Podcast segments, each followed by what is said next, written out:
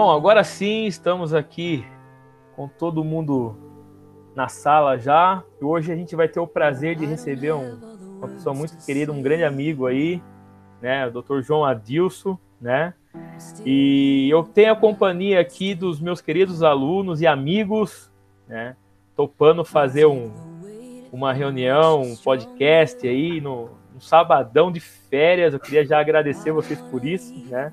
Então, tô, é, mas eu quero que ele se apresente. Por favor, Léo, manda ver aí, se apresenta. Oi, meu nome é Leonardo, eu estudo na escola do Coronel João Pedro de Godoy Moreira, em Pedreira. É, eu tô no oitavo ano e eu tenho 13 anos.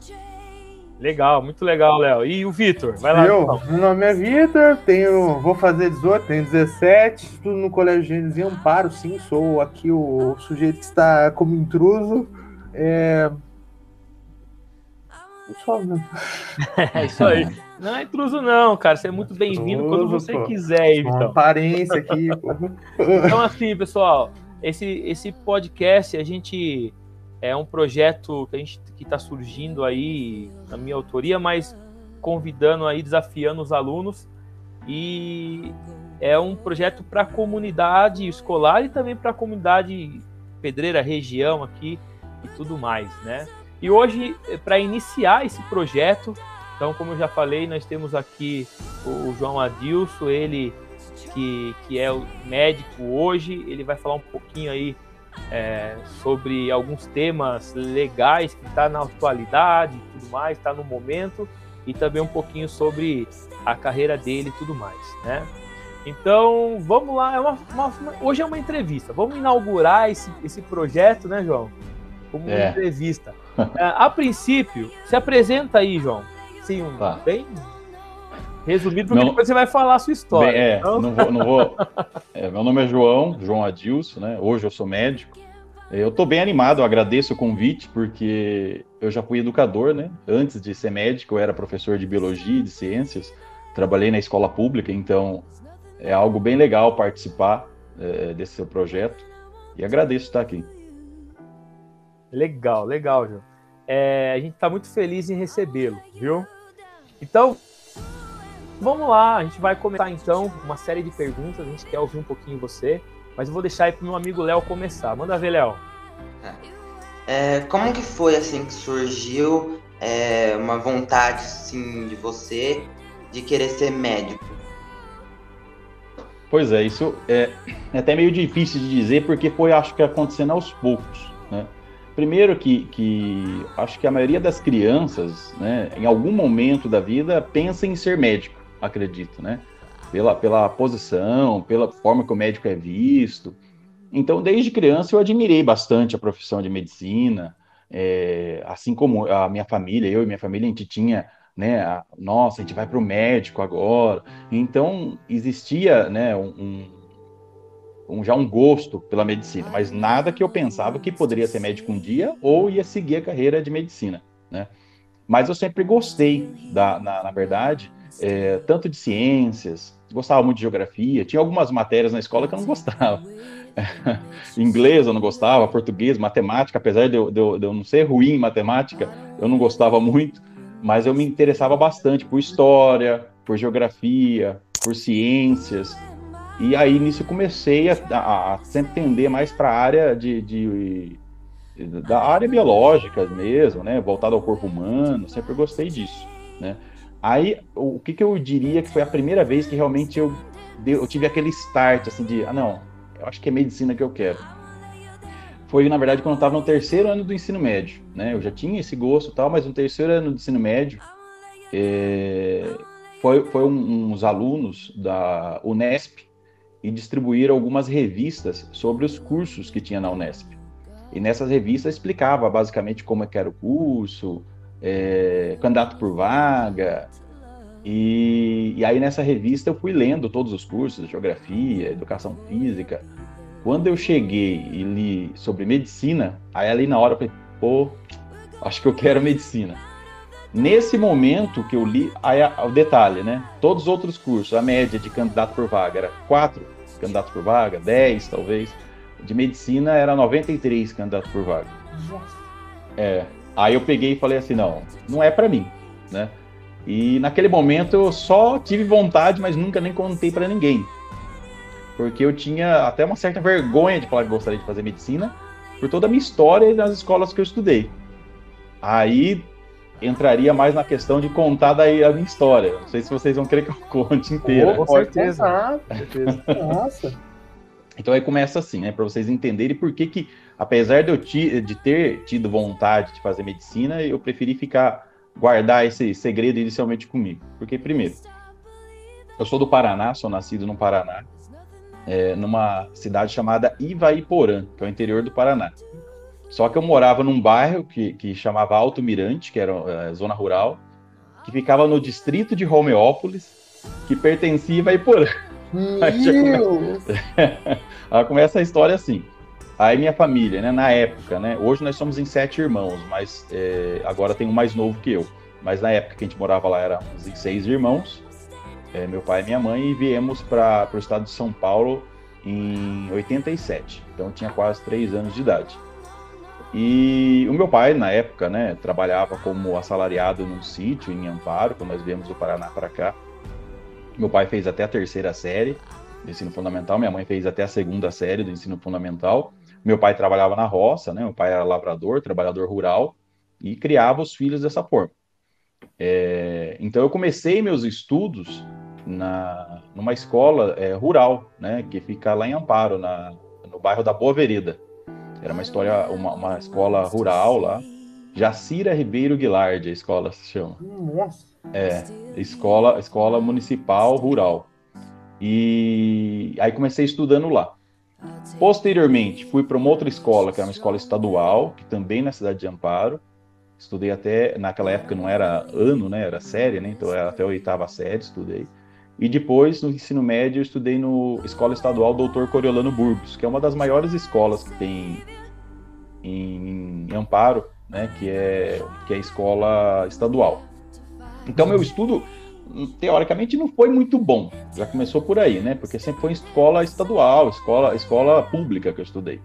Só que para contribuir com tudo isso ainda, quando eu comecei a estudar na quinta série, que eu tinha 10 para 11 anos de idade, né? Nós nos mudamos para a cidade, saímos da zona rural, do sítio que a gente morava, mudamos para a cidade.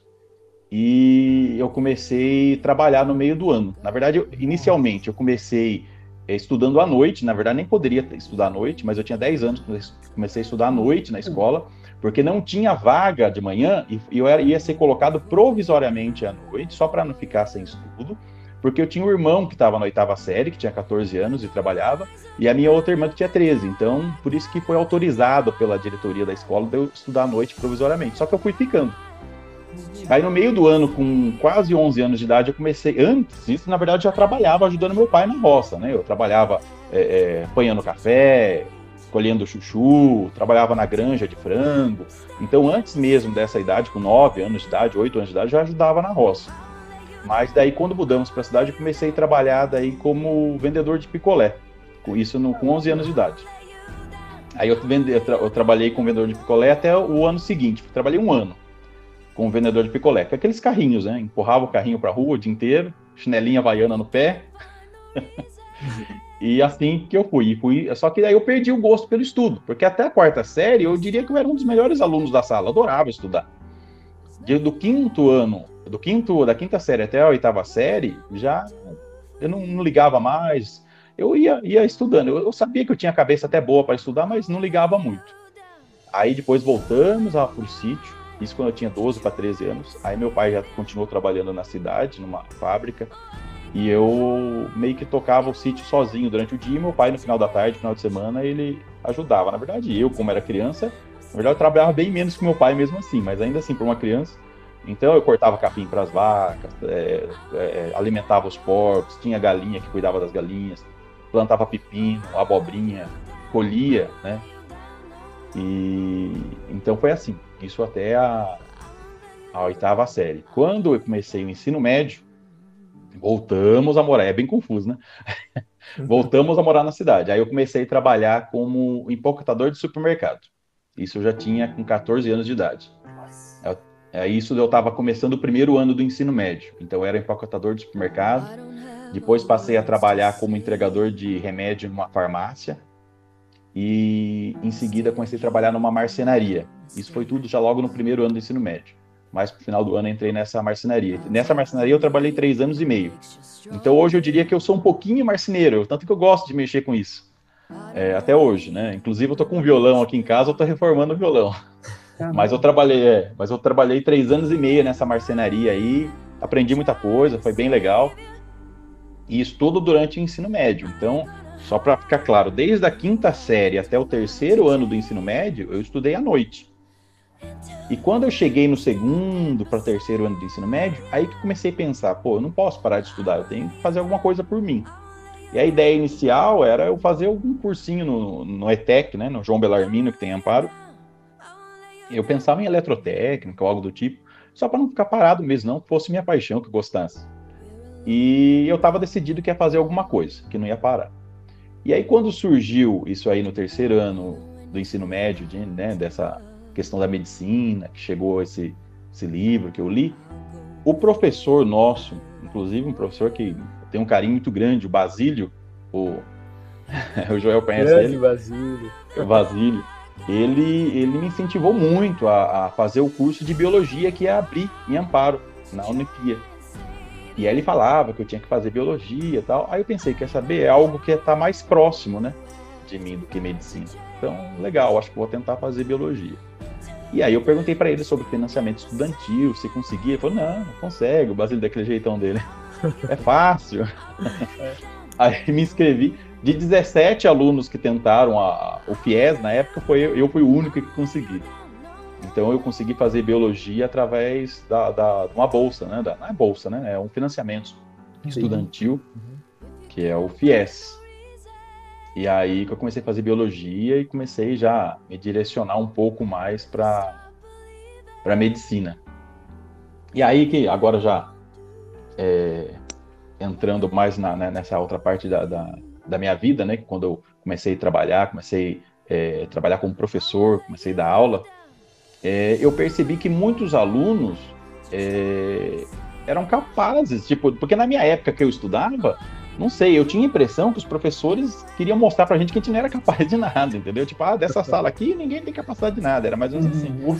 E, e é, na, na escola pública, infelizmente, naquela época era meio assim mesmo. E quando eu comecei a dar aula, eu percebi que meus alunos, sabe, tipo, não era da forma que eu via quando eu era estudante. E alguns alunos começaram a passar em escolas públicas, até então nenhum em medicina, mas escola pública, em alguns cursos legais tal. E aí eu comecei a voltar a pensar em medicina. Aí o que, que eu fiz? Eu fui procurar um cursinho que tinha amparo. Só que eu não tinha dinheiro para pagar o cursinho, apesar de eu estar trabalhando, já dando aula, ainda estava querendo organizar minha vida. E aí eu cheguei pro, pro dono do cursinho e falei que se eu, se eu podia fazer o cursinho de graça, e eu dava algumas aulas, né, de, de apoio, né, de, de revisão, enfim, aos sábados.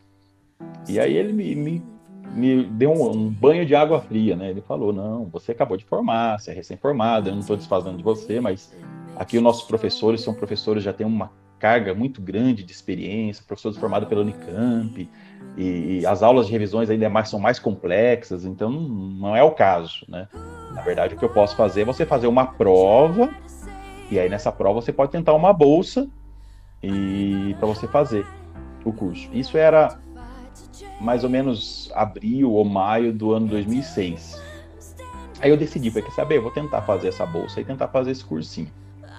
Quando foi em junho de 2006, eu sofri um acidente uma, é, um acidente de moto. Eu tava com moto, nem, nem é moto, né? Era uma bis, porque bis no documento é motoneta. Não, é verdade, bis não é moto. Bis não é moto. É moto. e eu tava, eu era professor, eu tava dando aula em pedreira, inclusive no João Avarenga esse dia. E, e aí eu tava voltando para casa, que eu morava em Amparo, e um Golf em alta velocidade passou por uma lombada, perdeu a direção e bateu de frente comigo. Pegou na contramão com a pancada, veio por cima do muro de um prédio, de mais de dois metros de altura, um prédio estava em construção. Aí fui socorrida pelo Corpo de Bombeiros de Amparo, fui levado para Santa Casa na Sintra, Hospital de Amparo. E, assim, para resumir, também não, não, prolongar muito, eu fiquei oito dias na UTI, é, fiquei mais de dois meses internado no total, passei por mais de dez cirurgias, tive sepsis. Sepsis é um quadro grave de infecção, né, que em torno de 50% das pessoas morrem por sepsis quando pegam essa infecção. É a infecção generalizada que a gente chama. Ah. Então, eu quase morri. Pode dizer que eu quase morri mesmo. Aí eu fiquei em recuperação até setembro, quando foi set... de junho, começo de junho até setembro eu fiquei em recuperação e voltei a dar aula em setembro, assim, de teimosia. Tanto que as primeiras vezes que eu voltei a dar aula, é... eu não conseguia subir a escada da escola. Aí eu, como o pessoal da escola gostava muito de mim, eles até trocavam. Aí toda vez que eu ia dar aula, eu ficava no andar de baixo, aí em vez do professor trocar de sala, eram os alunos que trocavam de sala para poder dar aula. E aí voltei a, né, a, a atividade, né, para dar aula. E aí meio que deu uma esquecida nessa questão da medicina, só que durante esse meu tratamento, durante os retornos que eu fazia, né, pro, eu fui operado mesmo, a maior parte das cirurgias foi no hospital do servidor público, né, no IANSP, que fica em São Paulo. E aí nesses retornos, conversando com os médicos lá, eu falei, pô, queria ser médico mesmo. Acho que eu vou, vou voltar a tentar isso aí. Quando foi em 2008, deixa eu ver se foi 2008 mesmo, para não falar 2008 ou 2009, foi em 2009. Foi quando foi em 2009 começou a questão do SISU, né, do sistema, né, de, de seleção unificada, e que era a, pelo Enem, né, que fazia, né, a seleção. E não é por falar, mas eu ia, eu ia muito bem nas provas do Enem. Eu gostava da prova do Enem. Eu usava muitas questões do Enem enquanto eu dava aula. Eu colocava para meus alunos, colocava nas provas, eu discutia muito é uma questão muito de interpretação também, e eu achava legal. Eu falei, eu acho que o Enem eu vou bem, não é aquela conteúdo tão acadêmico assim, acho que eu vou bem. Aí comecei a fazer. Fiz todas, ah, comecei a fazer o cursinho, né? Aí nesse mesmo curso que eu fui, eu fiz a prova do meio do ano, que eu ia fazer aquele semi-intensivo, consegui uma bolsa de 50%.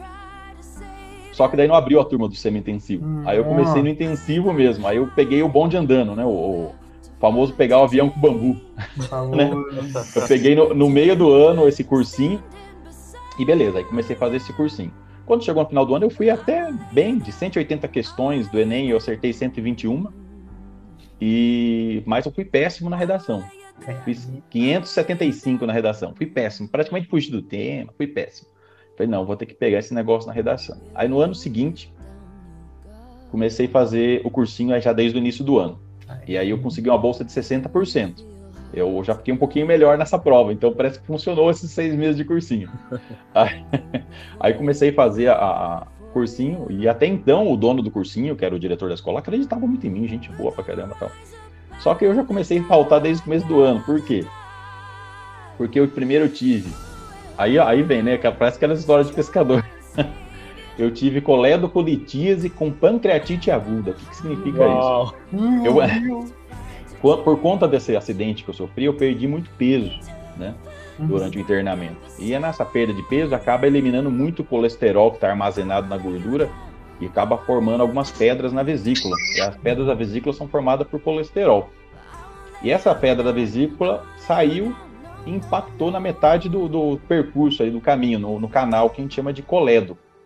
Né? Esse colédoco é, é um canalzinho que, que é por onde escoa a bile e também o suco pancreático, que vem do pâncreas. Né? Então, a pedrinha parou bem ali no caminho.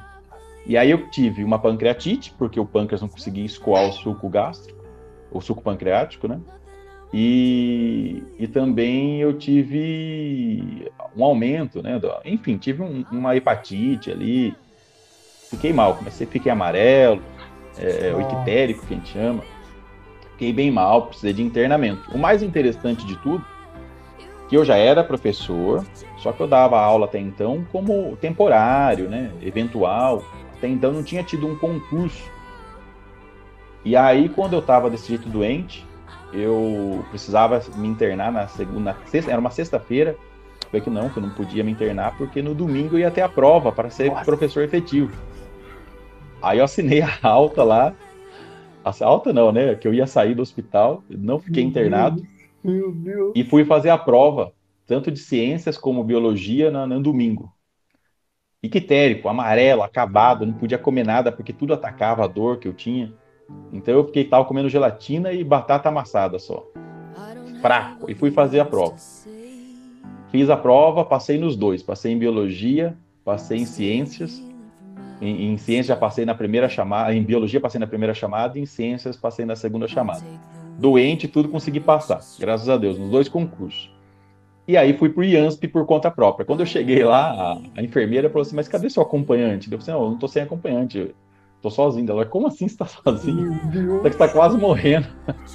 Aí me internei, aí passei por uma CPRE, que é um tipo de cirurgia por câmera que faz pela boca mesmo e retirou essa pedrinha do caminho. Fiquei internado em dieta zero durante cinco dias, né, sem comer nada. E depois fiz outra cirurgia que era para tirar a vesícula. Aí beleza, aí melhorei. Aí voltei pro cursinho. Assim, ah, legal, agora vai, vamos lá. Agora engrena, vamos lá. Agora engrena. Dias depois, aí eu tive um cisto de Baker roto. Que na verdade. Meu Deus. é. Porque eu, na verdade, eu fiquei... risada, né, João? É, mas é, é a história, né, cara? E o meu joelho, porque eu tenho artrose no joelho por conta do acidente, é uma artrose uhum. secundária, uma osteoartrite secundária, né? E a artrose, né, ela gera um processo inflamatório dentro do, do da articulação, que por vezes aumenta muito a, a, produção do líquido sinovial, né, que é um líquido que ajuda a lubrificar as articulações.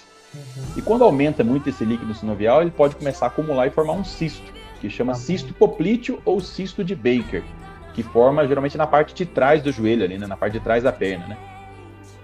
E aí, por conta de subescada, eu tava andando muito nessa época, não sei o quê, e rompeu esse cisto esse cisto. Né? Então por isso que chama cisto de Baker roto, porque ele rompeu. E aí eu tive uma dor muito grande na panturrilha e fui para o hospital. Aí no hospital começaram a passar, pensar até em trombose, começou a fazer vários tratamentos, inclusive com anticoagulante.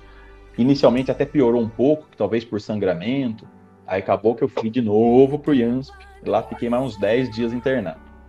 Voltei para casa, fiquei mais uns, uns 10 dias em casa, que eu, com a perna levantada e tal. Aí voltei. A galera do IASP já tava conhecia já tava, de... É, demais. Pô. É. Aí, aí voltei para casa. É. E, cara, aí voltei para casa. Aí depois que eu melhorei, voltei pro cursinho. Isso já era quase meio do ano já, né?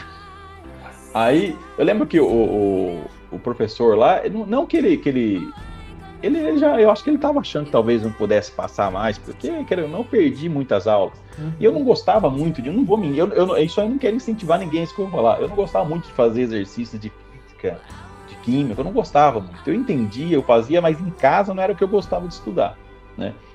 Tanto que eu fazia lá as provinhas, né? Os testes que a gente sempre fazia lá. Eu ia muito bem em biologia, né? Eu gabaritava geralmente. História eu ia muito bem, geografia eu ia muito bem. Mas física, química, não ia tão bem assim. Mas no Enem até que eu ia bem. Aí beleza, continuei estudando. Para resumir um pouquinho mais, eu fiz nesse ano mais ou menos umas 40 redações. Aí, com joelho. Aí eu peguei firme, li sobre as melhores redações do Enem, melhores redações da Unicamp, melhores redações da USP, tinha tudo isso na banca, comprava, comecei a ler bastante. Quando eu comecei a ler isso, eu pensava, pô, nunca que eu vou ser capaz de escrever um negócio desse, não porque eram os textos assim que você via só em jornal, em revista, né? As redações da, da, do pessoal, dos alunos. E aí comecei a ler bastante, comecei a me preparar para isso, né? Então, é, o que, que cai em redação geralmente, né? É, os assuntos que estão que estão que está se falando, que está na mídia, assuntos que são discutidos, assuntos polêmicos, enfim. Eu comecei sempre me inteirar sobre esse assunto, estudar sobre isso para estar tá preparado, para ter um embasamento para poder fazer uma redação. Aí nesse, nesse ano eu fiz o Enem de novo, acertei daí 128 questões de 180 e eu fiz 900 pontos na redação. Aí. Aí, aí foi legal, aí eu tive oh. uma nota boa tal. Ainda assim, eu, quando eu comecei a me inscrever, é, é, nas primeiras, que tinha aquela, eles iam mostrando aquelas prévias, né, da nota de corte, eu passaria em muitas universidades, falei, nossa, vai ser fácil, pensei. Aí conforme ia passando a data e ia cada vez mais gente se inscrevendo, eu saía ficando para trás. Aí eu lembro que na época que eu passei, a minha nota daria para passar em duas universidades, onde que eu fiz medicina, né, que é a Universidade Federal do Vale do São Francisco, que fica em Petrolina, no Pernambuco, e a Universidade Federal do Piauí. Aí eu pesquisei sobre as duas, né, e, e vi que eu preferia a Petrolina. Aí eu fui a Petrolina. Aí que eu comecei a fazer medicina. Não sei se eu respondi tudo que vocês queriam ou vocês querem perguntar mais alguma coisa em relação falta a isso? Uma, falta foi uma. Na, foi na cara e na coragem, né, João? Nossa. É, foi. A Lu junto? Foi. Essa história também é legal. Não sei se, se, se é interessante, mas foi bem legal. Deixa eu contar essa história então para vocês. Emenda, que, emenda aí, vai. É. Nossa, puta história, pô. Meu Deus. É, na época, né, eu era professor. Eu tinha. Eu, isso, o ano que eu fui fazer medicina foi no meio do ano, foi em 2011.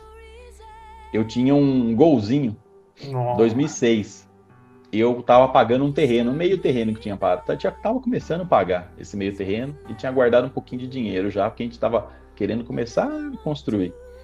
E aí decidimos, eu falei com a minha esposa assim, aí você vai junto? Ela assim, oh, vou. E aí o que aconteceu? Eu vendi esse, esse golzinho, comprei um escortão 91, Ó. Foda. aí o dinheirinho eu vendi o terreno, sei, lembro que na época deu mais ou menos uns 20 mil reais, eu guardei esse dinheiro na poupança, larguei, exonerei meus dois cargos de ciências e de biologia e fui com a cara e com a coragem. Eu, minha esposa e a cachorrinha no carro. Que até hoje ela tá com a gente aqui ainda, essa cachorrinha. Aí fomos para lá. Aí minha esposa começou a trabalhar lá numa corretora de seguros. Na época ganhava 1.200 reais para nós dois. E aí começamos a usar esse dinheirinho da poupança tal. E tava já querendo acabar esse dinheiro, não sei o quê. Eu vendia Avon, vendia Natura na faculdade para fazer um dinheirinho. É, E aí, quando o dinheiro começou realmente a acabar, eu pedi uma ajuda. Na faculdade tinha uma bolsa permanência recebia 400 reais na época, eles começaram a pagar essa bolsa permanência para mim. E a minha esposa prestou concurso para o Tribunal de Justiça do Pernambuco. Aí, graças a Deus, ela passou, depois de dois anos que a gente estava lá. A gente, já, estava decidido que ia começar a vender lanchinho de metro, vender coxinha na faculdade, já estava tudo certo, mas ela passou no concurso. E nessa época também eu recebi parte da indenização da seguradora do rapaz que me atropelou. Então, graças a Deus, aí eu não, não, precisei trabalhar durante o curso de medicina, uma vez que é período integral, a gente estuda o dia inteiro praticamente, ainda tem que estudar à noite, estudar final de semana. E, e aí ela passou nesse concurso e aí ficamos bem. Aí, graças a Deus, durante a faculdade inteira não tivemos mais. E, e, e isso é uma coisa importante, né, João? Ah, uhum. O que você falou, que você estudava é, o dia todo, às vezes no final de semana, às vezes à noite, às vezes não, né? Toda noite, final de é. semana, né? É, pra galera também ter ideia, porque às vezes, ah, vou fazer medicina, acha que é tranquilo, ah, vou fazer medicina, quero fazer medicina e beleza. Acha, é. é árduo, né? É, assim, é, eu, como a vida inteira estudei em escola pública, eu achava que nunca eu ia passar, eu achava que não ia ter condições de passar, né? Conforme eu fui, fui vivendo a, as fases da minha vida, eu percebi que dava, entendeu? Então eu entrei na faculdade de medicina com 27 anos de idade. Então já tinha uma outra cabeça, né? É, se eu tivesse entrado com 17, igual entrei em biologia, não ia nem, nem ter como eu sobreviver fazendo é, medicina. Minha família não tinha condições de manter eu em outra cidade, né? mesmo que fosse uma universidade pública, do jeito que eu fiz. Então, acho que to todas as coisas aconteceram para mim no momento certo mesmo. E, mas é, é, interessante isso que você falou, porque muitos amigos meus né, da faculdade, eles achavam que tipo, ah, a parte mais difícil é passar no vestibular. Aí estudava, estudava, estudava. Não, realmente, eu acho que talvez seja uma das partes mais difíceis mesmo. Estudar muito, mais na, na idade que a pessoa quer se divertir, né? Aí passava no vestibular. Quando chegava lá, é, é, a medicina não, não, é difícil, cara. A, a, as matérias em si não são difíceis, né? Não é, não, é diferente. Alguém vai aprender, sei lá, é, algum curso de engenharia que tem aprender integral e um monte de coisa. Isso aí é difícil, né? Medicina não é. O problema de, de medicina é a, a, a uma enorme quantidade de conteúdo que você tem que aprender em pouco tempo. Né? Então eu cheguei a estudar para de um dia para o outro mais de 100 páginas para fazer uma prova, entendeu? E você tem que aprender aquilo. Então é, é a quantidade de informação que a gente recebe em pouco tempo e você tem que absorver essa informação.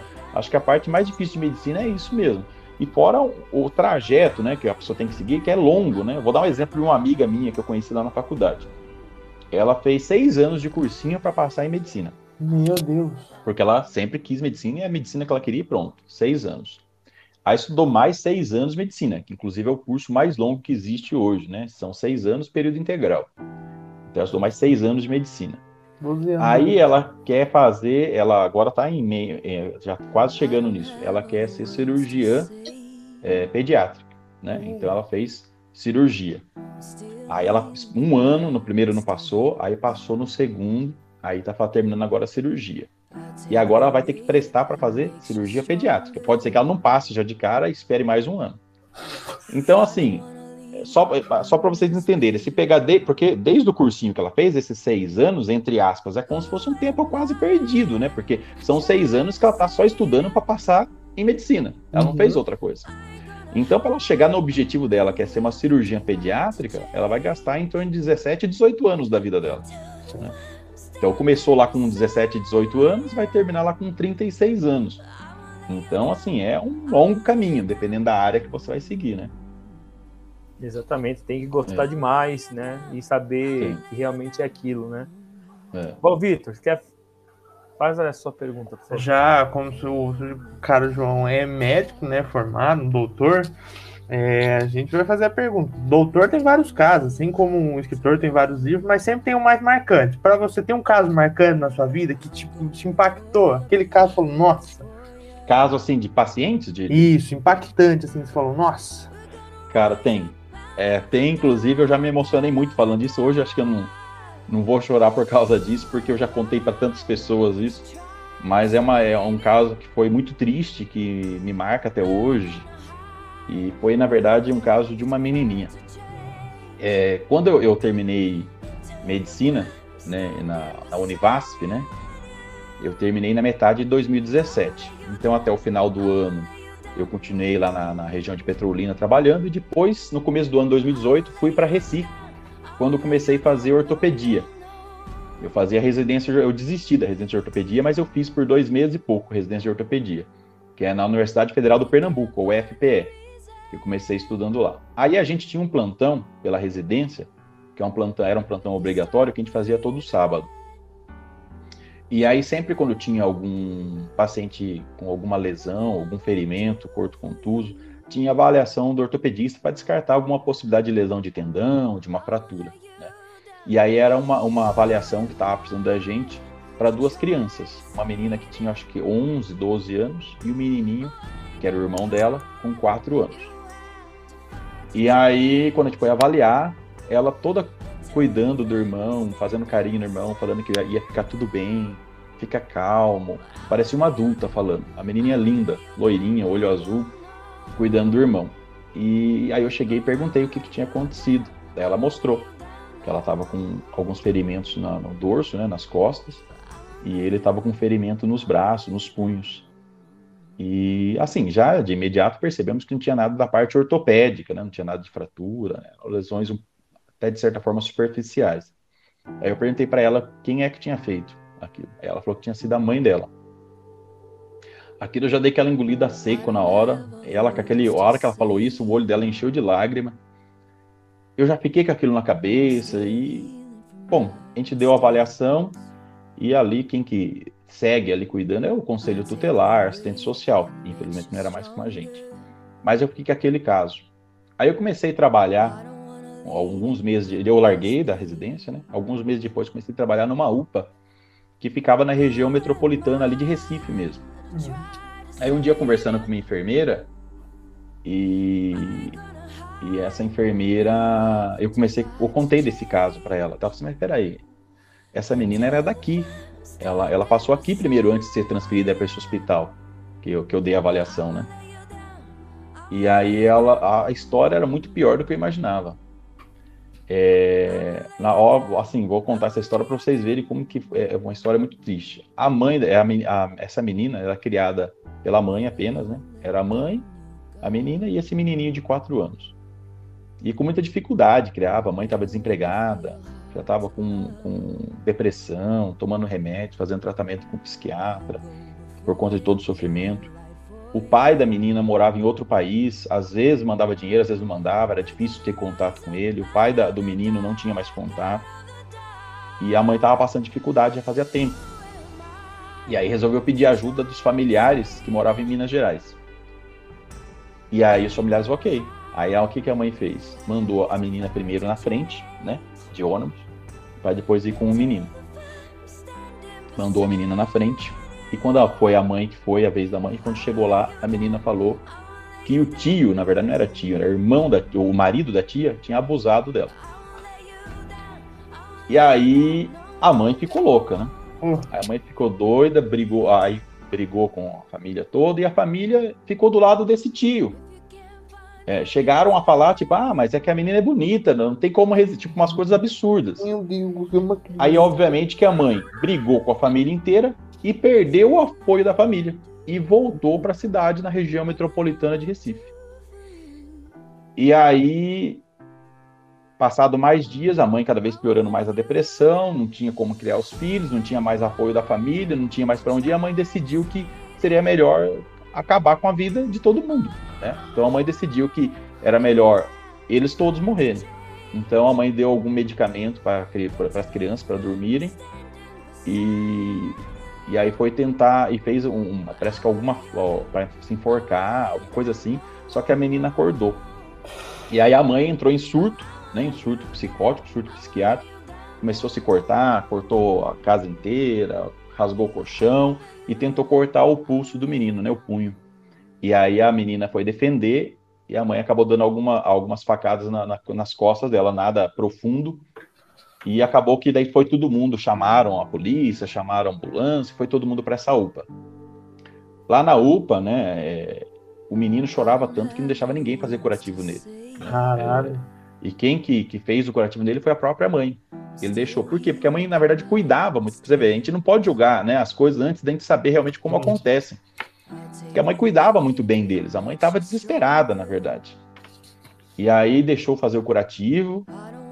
E aí foi com assistente social a menina. E aí uma fala da menina, a menina tentando é, é diminuir, né, toda essa.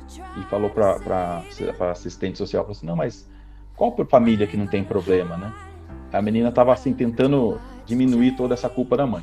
Resumindo a história, né? Essa menina com o menino foram para um um, algum abrigo, né? O conselho tutelar começou a tomar conta dessa menina e a mãe foi para um internamento psiquiátrico. Aí quando eu descobri essa história, é, eu cheguei a, a, pesquisar, na época eu tinha o nome da menina, queria saber como que ele estava, mas não consegui encontrar, não consegui. Então isso, se eu pudesse encontrar essa menina hoje, seria uma coisa muito legal mesmo, para saber como que eles estão, mas eu não consegui, pesquisei pelo nome, queria saber como que eles estavam, mas não consegui. Espero muito que eles estejam bem, né? Mas é, foi uma história bem marcante, para mim, a história mais marcante de todas. Quando eu cheguei em casa, que eu contei essa história para minha esposa, quando descobri tudo isso, eu não conseguia parar de chorar. Eu fiquei dias muito mal com isso e é, realmente eu acho que de todas as histórias que já passei, a, a que mais marcou na minha vida mesmo. Uau! Bom, João, uh, muito legal sua história de vida, muito legal você compartilhar aí esses momentos, né? Mas agora a gente queria é, mudar um pouquinho e, e, entrar com uma parte mais informação para a comunidade, né? Essa questão hoje, né? O que não poderia ser diferente falar com o médico. Você hoje é, tá, tá, é, tra... qual que é a sua área hoje de atuação mesmo? Só para você situar a gente ah, aqui. É, eu, eu, desde quando me formei, faz quatro anos que eu estou formado. Desde quando me formei, só trabalho com emergência, fazendo plantões e sempre mais voltado mesmo para emergência mesmo, é o que eu mais gosto, né? E aí eu comecei a fazer essa, essa residência em ortopedia, desisti, e hoje em dia eu estou terminando de fazer uma especialização, terminei na verdade, é, em medicina do trabalho, estou agora só fazendo o TCC. Mas a minha área mesmo, eu diria que é mais mesmo emergência e eu vou seguir nessa área futuramente, provavelmente vou me especializar mais nessa área, enfim. Mas é mais. É, hoje, o que eu tenho mais propriedade um pouco de falar é mais sobre emergência mesmo, medicina de emergência. Então, dentro da, da dessa questão da emergência, a gente é, pode falar que você teve muito contato com a Covid, ou não? sim, foi? sim. Desde quando começou o Covid, eu sempre trabalhei na área, né? No início não trabalhava tanto, hoje em dia que eu estou um pouco mais próximo, trabalhando com pacientes mais graves, inclusive, mas desde o início. Então, vamos entrar um pouquinho nessa, nessa questão, porque é o que a gente está vivendo hoje. É, a gente, essa questão da, do coronavírus, ele acabou vindo né, em dois, no final de 2019, surgindo lá na China, e depois se alastrou, alastrou para o mundo todo. E a gente né, vive essa pandemia e que faz dois anos quase que a gente está é, tendo uma vida totalmente diferente do que a gente tinha. Né? Então o Léo vai começar, Léo. Quer começar a falar com ele, por favor? Uhum. É, é mais sobre a superlotação dos hospitais em geral, assim. Porque eu tenho uma avó que ela tinha depressão, aí ela acabou tomando veneno, eu não sei do que que era em específico o veneno, mas ela acabou tomando e foi ficou assim vários anos no hospital. Era difícil dela né, melhorar. Aí foi um caso recente, né? Ela foi no hospital com pneumonia, deu forte, né? Pneumonia nela. Aí é, ela morreu é, seis e meia da manhã, acho, não tenho certeza. E só foram avisar minha família é, umas 10 horas da manhã, 10 e meia. E foi confirmado o, o coronavírus, né? E ela, tipo assim, a família acha que nesse período é, acabaram dando algum jeito de dar positivo, algo assim porque houve um boato aí de que o hospital ganha dinheiro com morte de Covid, porque não tem velório, essas, essas coisas assim. Aí eu queria saber mesmo se essas coisas são verdade, se os hospitais realmente estão cheios todos os dias, ou tem dias que não. Então, é, na verdade você até falou bem, né? É, boato, né? Que é o que mais tem acontecido nos últimos tempos são boatos mesmo que chegam principalmente pelas redes sociais. Né? É, não, não recebe, nunca ouvi falar nada do tipo que algum hospital receba algum dinheiro por paciente que tenha ido óbito por Covid. Né? Nunca tive esse conhecimento, então é algo que não faz nem sentido. Tá? Mas realmente existe né, alguns casos de algumas famílias que ficam realmente tentando entender por que, que não vai ter velório, por que, que o velório vai ser com um caixão lacrado, por que, que foi colocado que tinha Covid, se achavam que não tinha, enfim, tem alguns casos desse mesmo. Mas por que, que isso acontece? Né? É, vou dar um exemplo. Um paciente que chega né, numa emergência com tosse, com febre, com falta de ar, é, pode ser várias doenças. Uma delas pode ser Covid, sim, né? Mesmo que os exames mostrem né, que seja uma pneumonia, ainda assim não tem como descartar a possibilidade de Covid, uma vez que o Covid causa uma pneumonia viral e pode ter uma pneumonia bacteriana associada também. E aí, a gente, agora tem alguns testes que saem bem mais rápido, mas logo no começo da pandemia os testes demoravam bem mais tempo. Tinha, principalmente no Brasil, né, tinha filas enormes de exame para ser feito. É, para dar o diagnóstico. Então, muitos pacientes morriam e o teste do Covid ainda não estava pronto. Então, o que, que acontecia? Uh, existia uma hipótese diagnóstica, né? suspeita diagnóstica, de que o paciente pudesse ter Covid, mesmo que a hipótese principal fosse outra doença. Então, nessa possibilidade, na, na declaração de óbito, tem que colocar lá, pelo menos interrogado, o Covid também. Então daí não pode ter velório, aí tem que ser com um caixão lacrado, porque na possibilidade de ser Covid, poderia passar para outras pessoas, poderia aumentar ainda mais a quantidade de pessoas com, com Covid, né? Então, por isso que nessa situação, às vezes a pessoa acaba até sempre tendo velório, sendo enterrada de, é, sem velório, quer dizer, né, sem velório, caixão lacrado, e às vezes não era Covid, mas existia essa suspeita e o exame não tinha ficado pronto a tempo, entendeu? Mas quando o exame fica pronto a tempo e descarta a possibilidade, aí não, não, não vai na DO o Covid e também tem o velório normal. Mas é quando o exame fica pronto a tempo. Então, às vezes acontece isso mesmo, mas isso é como uma forma de prevenção de não aumentar ainda mais a pandemia. Né? Beleza, isso aí. Vai lá, Vitor. Ó, agora, como falar da superlotação, etc, etc, tem alguns pacientes, como por exemplo o Covid, tem casos que eles dão muito trabalho, tudo, e como tá superlotado, às vezes tem aquela famosa escolha de Sofia, não sei se o senhor conhece, o grande livro da polonesa, que tem dois filhos, ela tem que escolher, ó, ou escolhe um, escolhe o outro, ou você não vai morrer os dois, um vai ter que morrer. Tem, tá, muitas notícias falam que tá como, tem médico fazendo isso, não é, nem é boato, tem bastante notícia falando. Professora minha, se eu não me engano, tocou nesse assunto também. O que o senhor acha disso, né? É, na verdade, é, já é, concluindo a resposta para o Léo, que eu acabei não falando da superlotação, na verdade, teve, teve alguns momentos, realmente teve superlotação, né? Eu, eu não tenho tanta propriedade de falar sobre isso, porque eu não trabalhei em muitos lugares, né? Há muitas informações que eu tenho também são de amigos que trabalham na área. Tenho um amigo que mora em Fortaleza, que já falou muito. Então, assim, Fortaleza foi muito ruim mesmo lá, né? A pandemia. É, então, assim, é, teve alguns momentos sim, de superlotação. É, o primeiro pico que a gente teve, né? Foi no ano passado, que foi em, em julho. Foi um pico que a gente achou que ia ser o pior, mas foi levinho comparado com esse pico que a gente teve agora em março. Em março, apesar de, entre aspas, né, todos os lugares já estarem preparados, porque na verdade não estavam, né, teve alguns lugares que começaram até a desmontar os hospitais de campanha, realmente foi um pico muito grande e teve superlotação mesmo. É... E graças a Deus aqui, pelo menos onde eu trabalho, em outros lugares que eu trabalhei, não chegou ao ponto, né, de fazer essa, essa escolha de Sofia aí, né. É, inclusive, é, acho que nessa, nesses tempos atrás eu cheguei até a ver, né, que colocaram, mandaram pelo, pelo, pelas redes sociais na situação de um médico ter que escolher entre o Papa, o presidente e um jovem presidiário. Acho que vocês chegaram a ver isso, não? Não. Não.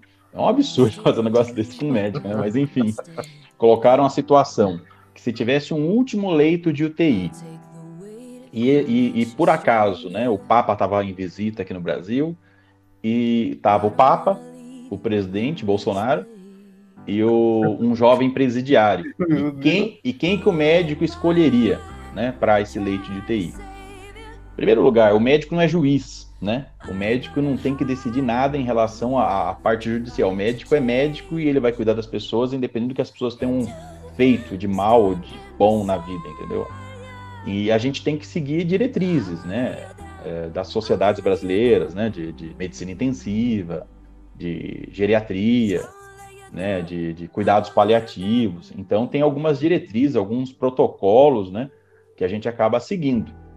E uma das coisas para a gente tomar essa decisão que a gente tem que fazer é justamente é, pensar em quem tem a melhor chance de sobreviver. Assim, para começar, um paciente que precisa de UTI é um paciente que está grave, tá? Uhum. Então, a gente nem precisa começar a falar assim, ah, qual que está mais, está mais grave. Na verdade, todos estão graves, se todos estão precisando de UTI.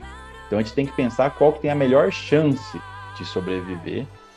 Tem que pensar qual que tem uma melhor sobrevida, né? Então, depois que melhorar dessa doença, no Covid no caso, qual que tem uma, uma maior poderia ter uma maior sobrevida, ou seja, viver mais tempo. E a outra coisa que a gente tem que levar em consideração também é o, sobre o, o, as etapas da vida que já todos os pacientes já viveram, né? Então, nessa situação, o Papa seria o mais velho, que teria vivido já mais tempo, já viveu todas as etapas da vida, né? Então, ele já não seria, né? O, o, o candidato aí à, à vaga de UTI. Na outra situação, seria o presidente, esse jovem presidiário, e que o presidente também, mais velho, apesar de não ter comorbidades, não ter doença, né? É, mas ele já viveu boa parte da vida dele, teria uma menor sobrevida e é mais velho. Então, nessa situação, o médico deveria escolher pelo jovem presidiário. Então é assim, a gente não é juiz, né? A gente decide baseado no que a gente aprende na faculdade e baseado em medicina mesmo. Então, muitas vezes a gente acabava tendo alguma. Eu, eu nunca cheguei a passar por isso, mas um amigo meu próximo. Eu vou falar de quem é mais próximo, porque para não falar uhum. também coisas às vezes que vêm por boato, tá? Mas de amigos próximos, o que, que me falaram durante a pandemia aí, na época do que teve esse pico muito grande? Que em alguns lugares teria acabado né, a, a sedação, né, os medicamentos para sedar o paciente, paciente entubado, e que, que tiveram algumas vezes conter o paciente no leito, porque o paciente estava acordando e acabava tirando o tubo. Porque esse tubo, né, é, é, ele fica na traqueia, né? Então, é colocado lá em direção ao pulmão. Uhum. Então, o paciente, em primeiro lugar, tem que, tem que fazer uma sedação do paciente para conseguir entubar e o paciente tem, tem que permanecer sedado, ou seja, dormindo, aí para poder, inclusive, ventilar direito, né? O, o, ventilador mecânico funcionar de forma adequada. Então, a, aqui onde eu trabalho, chegou a, a, vamos dizer assim, diminuir muito a quantidade de sedação, tivemos que usar alguns medicamentos para sedar que não é muito comum da gente usar, que usava em outras épocas e agora a gente teve, a gente teve que nos adaptar, vamos dizer assim. Às vezes usamos até um ventilador que não era o mais ideal, que seria mais para transporte, mas nunca chegamos ao ponto de ficar sem nada, sem sedação, sem ventilador e sem leito de UTI. Então a gente, aqui a gente conseguiu. Mas teve lugares, por exemplo, de amigos meus que me disseram que, vou dar um exemplo, tinha um paciente idoso, vamos pôr um paciente de 78 anos, vou dar um exemplo, tá?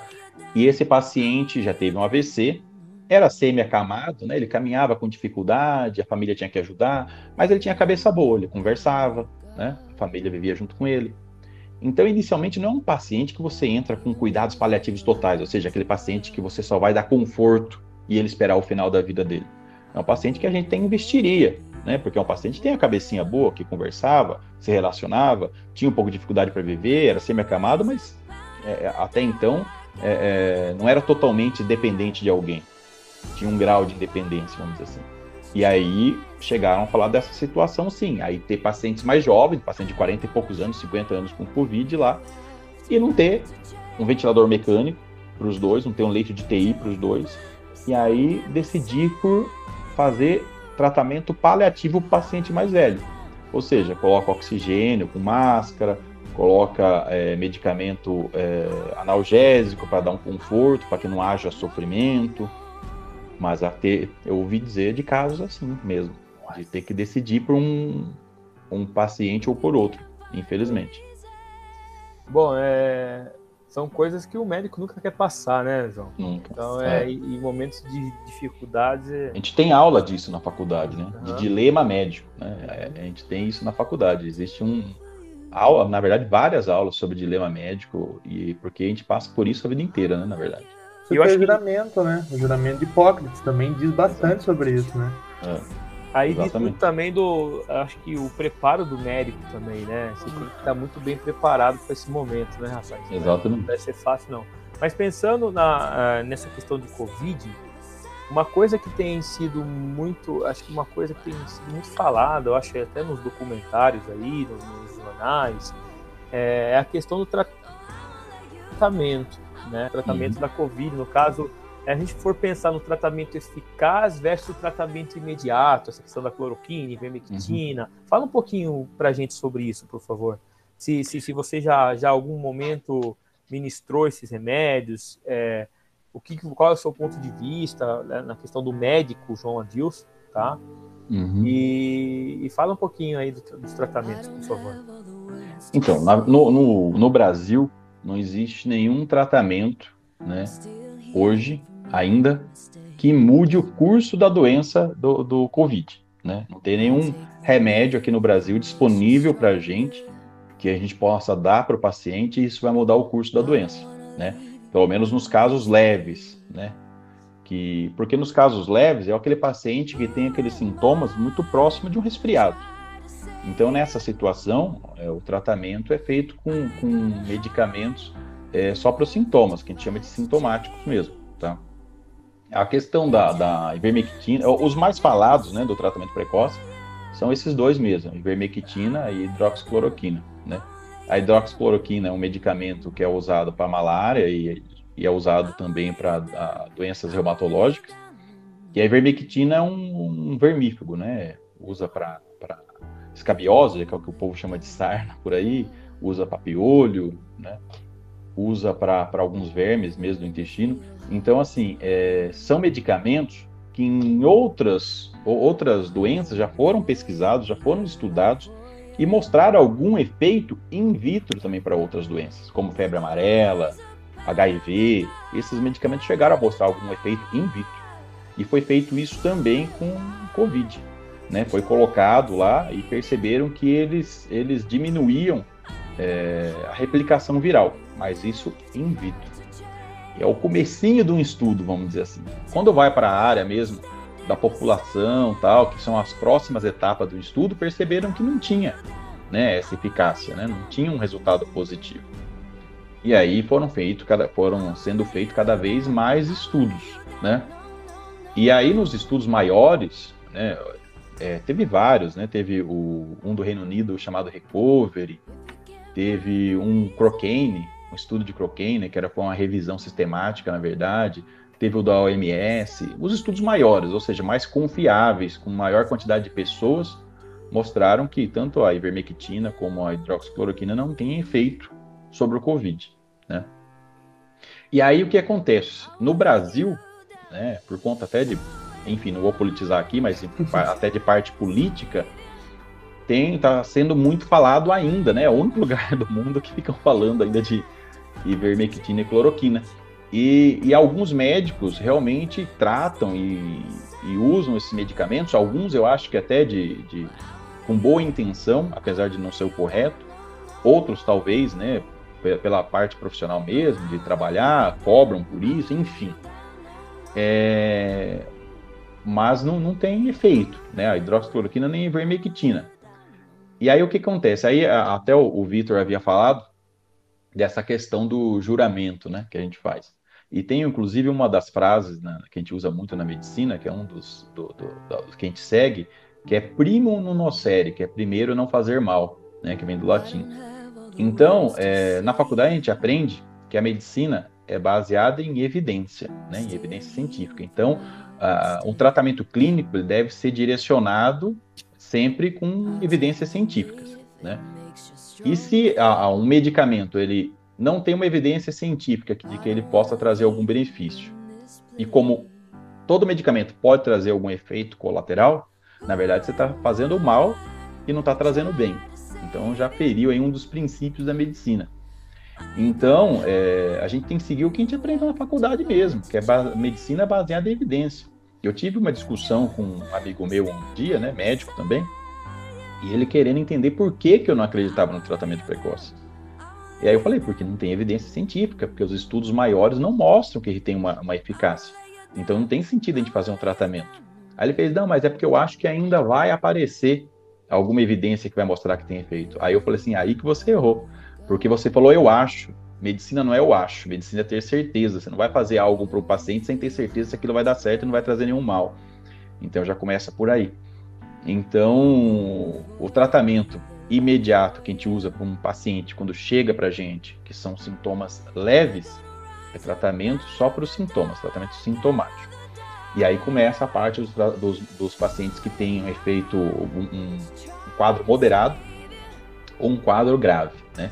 Aí esse paciente entra com medidas de suporte, que a gente chama, né? Então, o que é medida de suporte? Imagina um paciente que está moderado ou grave. Então, ele pode ter outras é, é, comorbidades, pode ter outras doenças que estejam descompensando, por exemplo, por conta do Covid. Então, o paciente pode estar com diabetes totalmente descompensado, ele pode ter asma e tá com broncoespasmo e tá descompensando, ele pode estar desidratado, ele pode estar vomitando. E a gente entra com medidas de suporte. Então, a gente vai fazer uma hidratação, a gente vai entrar com medicamentos para o paciente deixar de ter náusea e vomitar, para ele poder se alimentar bem, para ele poder, enfim, vencer a doença. E aí tem algumas medicações que têm algum efeito positivo. Não contra o vírus, mas é, vamos dizer assim, em relação ao nosso organismo mesmo, de ajudar no, a recuperar mais rápido. Um deles é um corticoide, que é a dexametasona. Isso foi feito um estudo bem grande no Japão. Foi o primeiro que foi feito. E viram que realmente diminui um pouco a, a inflamação pulmonar causada pelo Covid. Porque, na verdade, o que acontece? Basicamente não é nem só o Covid que causa essa pneumonia viral, essa inflamação pulmonar, é inflamação no corpo todo, né? Tem casos aí de encefalite, de hepatite, enfim, nefrite. Então tem várias partes do corpo que podem inflamar por conta do Covid. Mas o, o, o, o tratamento aí com, com, com, essa, com a dexametasona, na verdade, visa diminuir a reação imunológica que o corpo tem, porque na verdade foi observado que quando o, o, essas pessoas que estão tendo inflamação muito grande no pulmão, foi observado que na verdade é uma resposta inadequada do sistema imunológico. Então acaba inflamando mais do que precisa, vamos dizer assim, né? Na hora do, do, do, do sistema imunológico, da defesa da pessoa responder contra aquele vírus, acaba tendo uma chuva de citocina, que a gente chama, né, uma tempestade de citocina, que são mediadores inflamatórios no organismo, que acaba inflamando mais do que precisa. E aí foi observado que fazendo esse medicamento, a dexametasona, que diminui a inflamação do organismo e acaba diminuindo um pouco essa, esse, essa parte imunológica da pessoa, essa resposta imunológica exagerada, perceberam que tem, acabaram evitando alguns pacientes até de ser entubado, ou menos dias sendo entubado. Então, esse teve uma resposta positiva. Né, que é a dexametasona. Então, esse a gente usa, é um medicamento que a gente usa, mas para pacientes moderados a graves, principalmente os pacientes graves, pacientes internados, geralmente em leito de TI. Então, esse é um medicamento que é usado e que mostra algum efeito. Outro medicamento que tem sido usado, no início foi até um pouco controverso, mas acabaram, acabou que está sendo usado para todos os pacientes, que é a, a heparina, né, um anticoagulante. O que acontece? O COVID tem observado que aumenta né, a chance de ter algum evento trombótico, né? Uma trombose, um tromboembolismo pulmonar, que é que o povo chama de embolia pulmonar, até um AVC. Então, esses eventos trombóticos né, é, ocorrem pelo um, um distúrbio de coagulação ali do sangue por conta do COVID, por conta dessa inflamação. E, além disso, todos os pacientes que ficam internados por muito tempo, né, deitado, não está caminhando muito, aumenta também a chance de ter um evento trombótico. Então, o paciente, de modo geral, ficou muito tempo internado, já tem que entrar com anticoagulante é, enquanto ele está internado. Então, é feito também anticoagulante para esse paciente que é internado. Né? Aí entra naquela questão: quando que um paciente deve ser internado? Né? O que, que, é, que acontece para a gente saber se o paciente precisa ser internado, se precisa de um tratamento de suporte mais adequado ou não?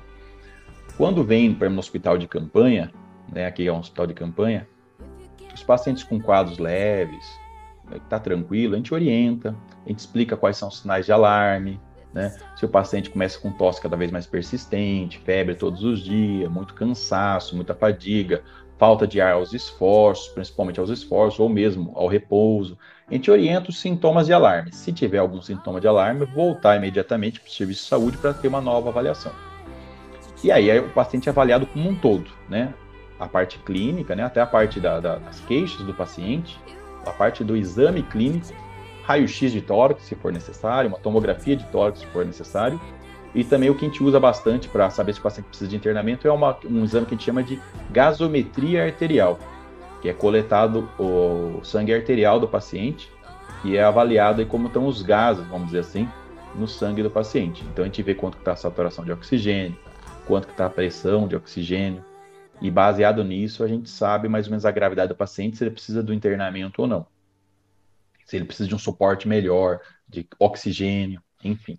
Aí o paciente internado vai receber isso. O paciente internado vai receber oxigênio, vai receber corticoide, vai receber todo o tratamento para qualquer comorbidade que ele tenha, qualquer outra doença que ele tenha, vai receber anticoagulante. E aí vem mais duas, dois medicamentos que está tendo, tá em estudos ainda, é, que não tem disponível no Brasil. Um é o antiviral, que é o é, Remdesivir, é um medicamento que é um antiviral. Esse parece ter algum efeito, algum benefício mesmo para os pacientes já mais graves, pacientes que já estão com um quadro mais grave de, de Covid, mas esse não tem disponível no Brasil, né, o Remdesivir. É, e o outro, que é um medicamento biológico, também é usado para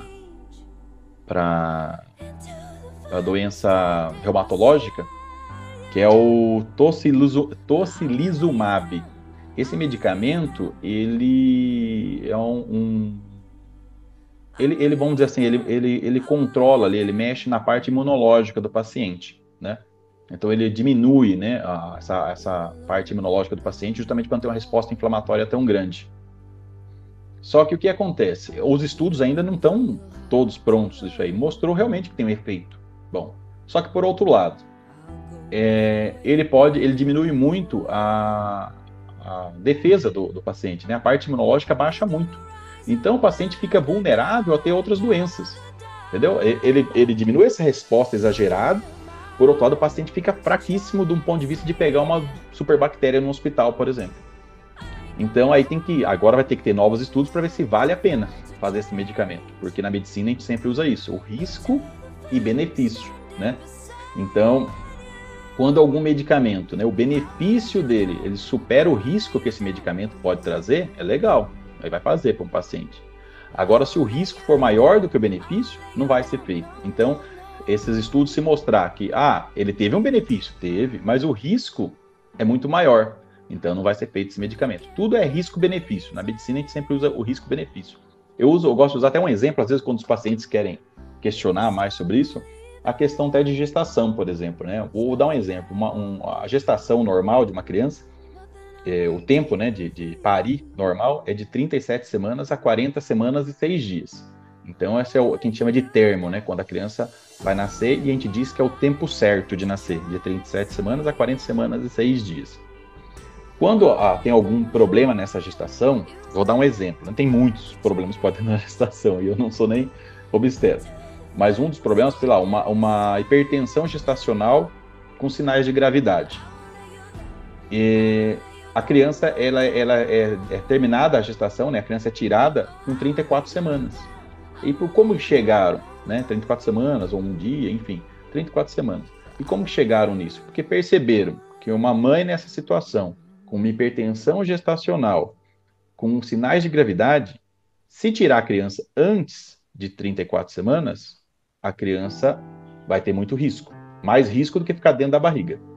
Só que se tirar muito depois de 34, vai ter mais risco ficar dentro da barriga do que fora da barriga da mãe. Então, é risco-benefício. Então, na medicina, a gente tem que usar isso, o risco-benefício. Então, por isso que tem tanto estudo, né? E aí, entra até nessa questão também da, da dos, do, da, da, questão de, da opinião até dos especialistas da área, né? Por que que acontece? É porque uh, chega muita informação para a gente por rede social, não fala da onde vem a informação, não fala, não fala da, é, é, da, de que estudo que foi. Então eu, eu já eu, eu chego e falo isso até para minha família. Quando vem informação por rede social, por WhatsApp, a primeira coisa que a gente tem que pensar é duvidar, já é de cara, né? Porque é muito fácil chegar a informação pela rede social, né? Qualquer um pode escrever, né? Qualquer um pode pode colocar. Por isso que existe estudo científico, né? Para não sair acreditando em tudo isso. Então, às vezes, quem não entende sobre estudo científico, nem sabe nem como funciona, quando lê algo no WhatsApp, por exemplo, e é meio que a pessoa concorda com aquilo, pronto, aquilo se tornou verdade. Acaba acontecendo isso. Aí, só para vocês terem uma ideia, também não ficar muito técnico aqui, o estudo científico, para vocês terem uma ideia, ele é dividido em etapas, né? Em geral, é classificado de 1 a 5, né? O grau de evidência científica, né? E dentro desse 1 a 5 ainda tem tipo 1A, 1B, 1C, tem várias subdivisões. Mas, para resumir, o, o grau, o, o, a evidência científica é dividida disso aí, em graus de evidência, de 1 a 5. O 1 é o melhor de todos, né? É o suprassumo do estudo científico, que geralmente são é, as meta-análises que a gente chama, né? Ou revisões sistemáticas. Então, é o estudo dos melhores estudos, entendeu? Pega os melhores estudos e, e vão lá e vão juntar todos esses melhores estudos num só. Então, isso seria uma meta-análise e esses são os melhores, né, para se confiar. Aí o grau 2 é um estudo bom, mas não é uma meta-análise, é um estudo grande, um estudo com muitas pessoas, um estudo com escolha aleatória, que a gente chama de randomizado, enfim. Não vou ficar muito técnico aqui. E aí vai descendo. Quando chega no grau de evidência 5, né, que é o último, né, ou seja, de, que tem alguma evidência científica, mas ainda assim é o mais baixo, é a opinião do especialista. Então, pode ser o cara mais especialista do mundo. Ah, eu sou chefe do departamento sei do que da USP, eu estudei em Harvard e não sei o que, tá falando no Facebook. O grau de evidência dele é 5, né? Então tem grau de evidência 1, um, tem 2, tem 3, tudo na frente dele. Então não é porque o cara é o super especialista que isso se torna uma verdade, entendeu? É, é por isso que existe congressos, por isso que existe reuniões, é, consensos, Justamente por isso. Aí a, o consenso seria um, um, é, seria um é, grau de evidência 5 também, 4, 5, não me recordo bem. Porque imagina, eu vou chegar lá num congresso, eu sou um cirurgião. Aí eu falo, não, minha técnica de cirurgia é melhor, porque eu faço a cirurgia assim, assim, assim, assim. Aí vem o outro, não, a minha é melhor, porque eu faço assim, assim, assim, assim. Imagina, cada um vai dar sua opinião. Não é assim que funciona. Né? A opinião do especialista, o grau de evidência é baixo. Né?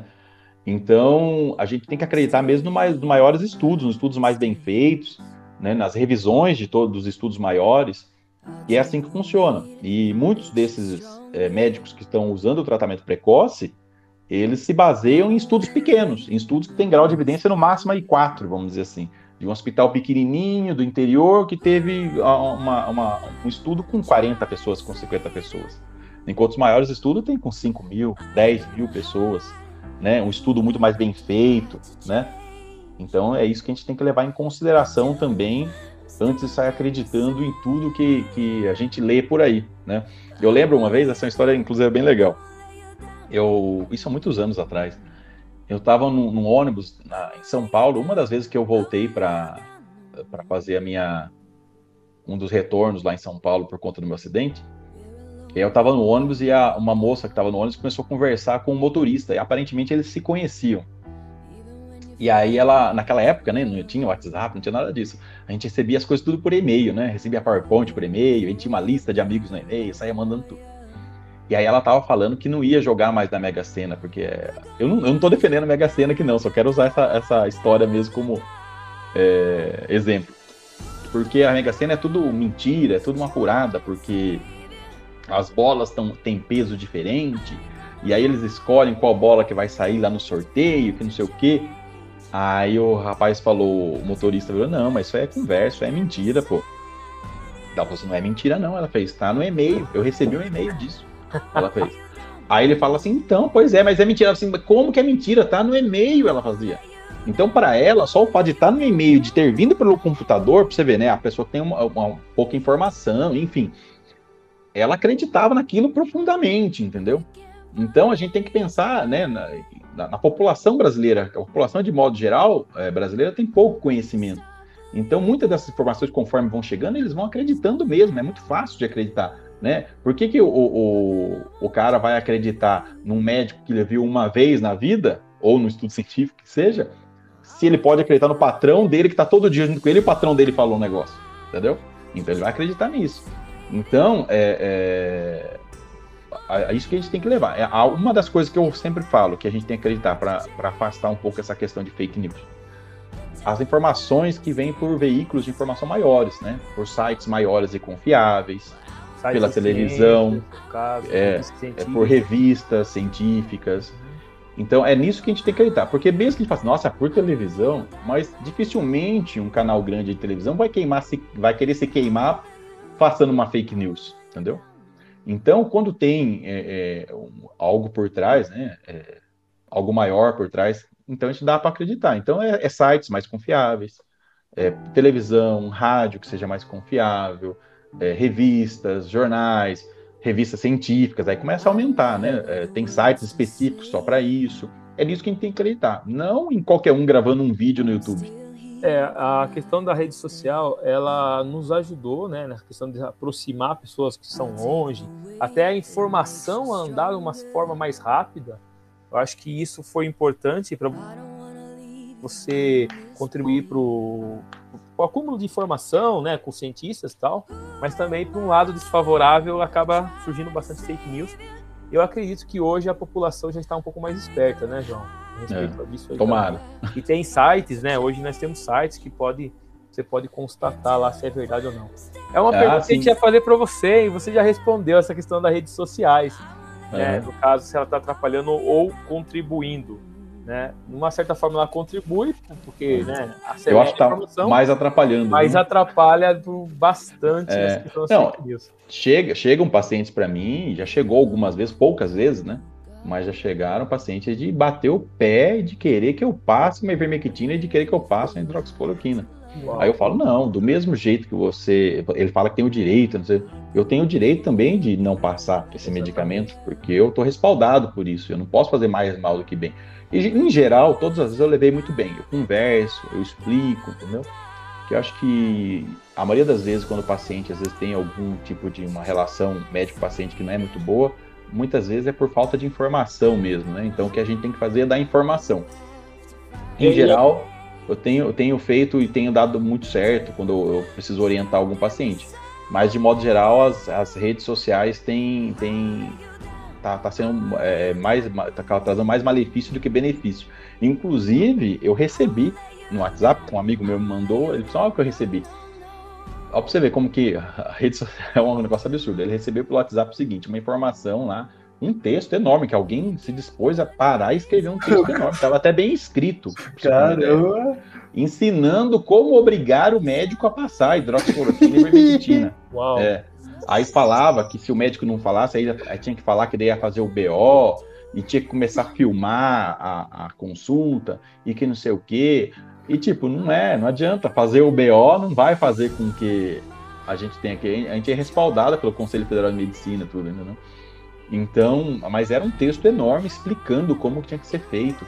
E detalhe, não tinha uma assinatura sequer nesse texto. Então, como confiar num negócio desse? Aí eu falo para os pacientes: você prefere confiar num médico que está aqui na sua frente, que estou passando informações para você, que fiz um juramento, que estudei, ou você prefere confiar numa mensagem que você recebeu pelo WhatsApp que não sabe nem sequer quem, quem escreveu? Exatamente. Aí só aí o paciente já para para pensar, peraí, é verdade, né? Eu não sei nem quem escreveu essa mensagem, eu é, recebi. Né? Mas é mais ou menos por aí, é fazer o paciente dar uma pensada também, entendeu? Viu, Vitor, você quer fazer a sua? Ah, a minha praticamente ele respondeu também, né? Você quer, mas faça, faça para ele. Mas é, o complemento. É sobre as ideias errôneas, quando é popularizado na internet, afeta realmente o sistema de saúde e tudo, principalmente os médicos, correto, né? modo sim, que afeta muito forte. Sim, então, exatamente. Essas ideias errôneas é, acontecem exatamente o que você falou. O paciente chegar e já chegar brigando e bater o pé que quer esse medicamento, ou então o paciente que chega já falando, ah, eu vou dar um exemplo, né, de uma, de uma senhora que chegou esses dias lá. É, é um paciente que foi a óbito, né, vai, vai, vai, vai chegar naquilo que eu já até comentei durante já o podcast. É uma paciente que veio a óbito durante a tarde, eu não estava no plantão, eu assumi o plantão às sete da noite. E aí uma familiar foi lá umas oito da noite brigando na recepção lá, querendo conversar com o médico para saber o que, que aconteceu com a mãe dela, que claro que estava com Covid, sendo que a mãe dela não estava com Covid, né? E aí eu peguei e fui lá conversar. Eu falei assim, ó, é, eu não sei exatamente sobre o caso, porque eu peguei o plantão agora, ela foi a óbito à tarde, e o óbito a gente não passa no plantão, né? Já não está mais como paciente.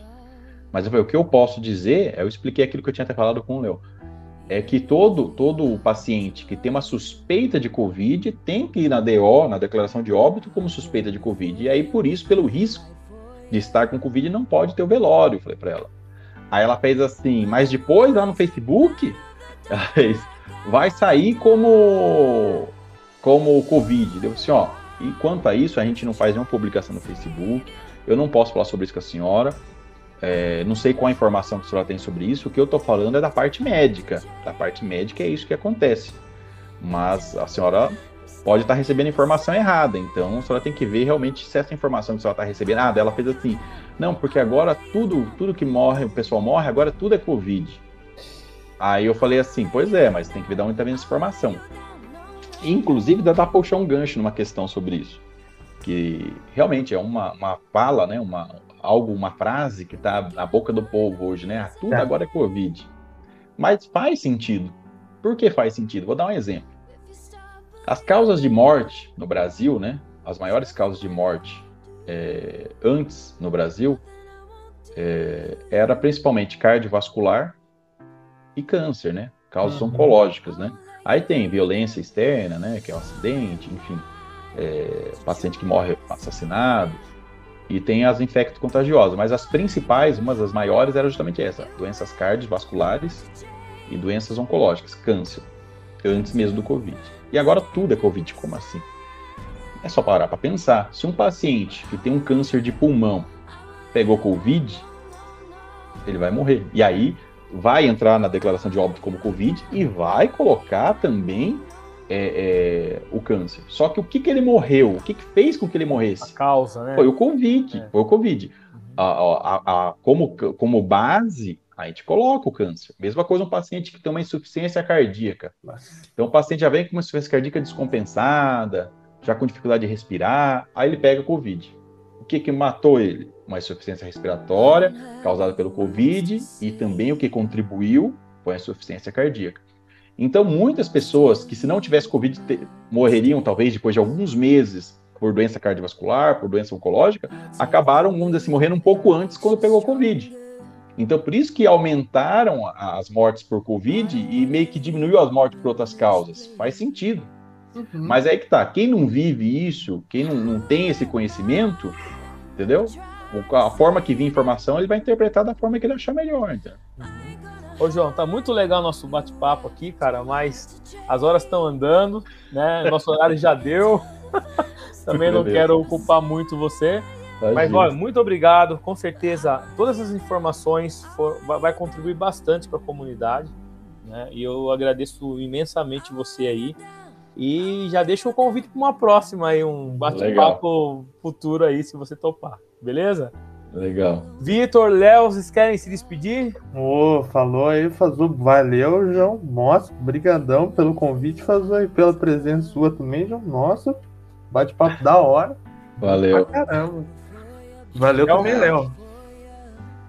É, foi muito importante, né? Essa, esse bate-papo, porque tem muita gente que acredita em qualquer coisa. Como nós falamos, né? Muita gente vê qualquer coisa aí já, já acha que é verdade. Então foi muito bom mesmo para essas pessoas, assim. Legal, eu agradeço, viu, pelo convite, viu, Joel? Foi bem legal mesmo, né? Eu tava um pouco preocupado aí se ia dar certo ou não.